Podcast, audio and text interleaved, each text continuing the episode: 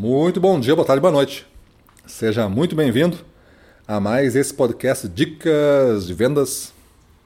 Eu sou Gustavo Campos falo pelo canal Ressignificando Vendas. E no episódio de hoje, vamos dar continuidade à nossa série O que fazer para não bater metas com o episódio Não tenha indicadores. Então, se a gente pensar na vida do Oscar, que já não tinha meta como referência da sua performance, e por isso estava sempre devendo aos olhos do seu empregador, dos seus pares, até mesmo dos seus clientes. Não ter indicadores vai além, porque a meta é um indicador. E não ter indicadores representa que ele não tem o controle de nada, não só da direção, mas não tem controle da velocidade, não tem controle da qualidade, não tem controle do relacionamento, não tem controle da impressão que ele deixa e não tem controle do desejo que ele está formando. Então, tudo isso, manifestado num trabalho de um vendedor, vai fazer com que ele não bata metas. O Oscar do livro ele tinha uma grande habilidade de administrar essa falta de indicadores com base em sentimentos que ele criava para explicar que assim ele teria mais liberdade.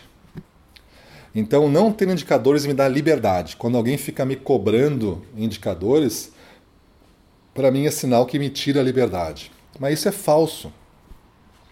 Você deveria ser o cara que mais cobra de você mesmo os indicadores e a performance.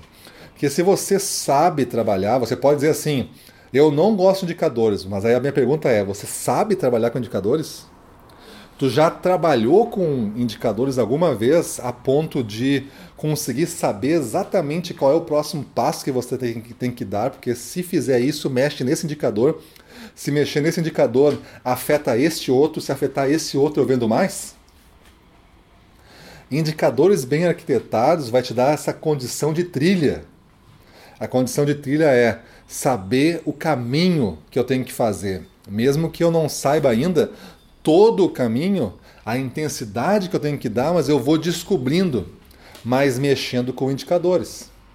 Será que se eu faço, por exemplo, 10 ligações por dia, se eu fizer 12, eu tenho mais chance de fazer mais negócios ou não?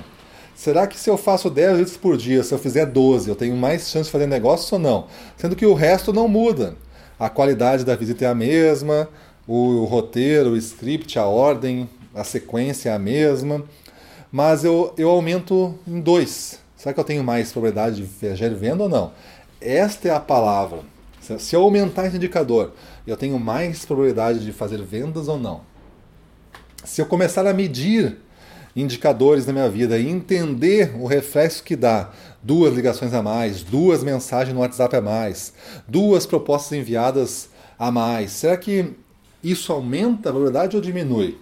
Se eu começar a achar que as respostas tudo leva para o aumenta, é hora de a gente equilibrar isso. Até o ponto mágico que o Oscar não atingiu, que é saber que se você faz uma ligação a mais por dia, isso representa 30% a mais de faturamento. Essa ligação matemática, ela existe, tá? Ela existe. Ela só pode não, ela pode não ser, ela pode ser desconhecida para você, mas ela existe no seu negócio. Ah, o meu negócio é diferente, meu negócio é... Não, não. Não é assim. Tu está pensando hoje diferente. Não deve pensar dessa maneira. Eu estou dizendo para você e consigo provar o que estou falando. Já ter feito muitas vezes. Não importa o segmento, e eu trabalho em múltiplos segmentos, não importa o segmento, sempre existe uma relação de causa e efeito desse resultado. Uma causa e efeito baseada numa probabilidade maior pode não ser tão matemática assim, mas ele tende a uma ligação a mais no dia, tende a me entregar 30% de resultado. Pode entregar 25, pode entregar 35, não é preciso, mas tende a, me entregar um incremento na ordem de 30%. Isso eu posso garantir que existe. Tu pode desconhecer essa fórmula. E a maneira de conseguir é tu monitorar os indicadores. Tu pode até começar monitorando vários indicadores. Só que com o tempo tu vai eliminando alguns e vai ficando com aqueles que tu acha que é crítico, que mexe o ponteiro mesmo, ponteiro de vendas, fazer as vendas acontecerem mais. Será que medir a satisfação no seu atendimento é bom? Será que medir toda a operação de vendas, tipo visitas, ligações, mensagens enviadas, reclamações recebidas, isso é bom? Tu vai ter que descobrir e vai ter que ver o que, que interfere na teu negócio. Será que vender maior número de mix é bom para o faturamento? Comece a medir indicadores de número de mix vendido.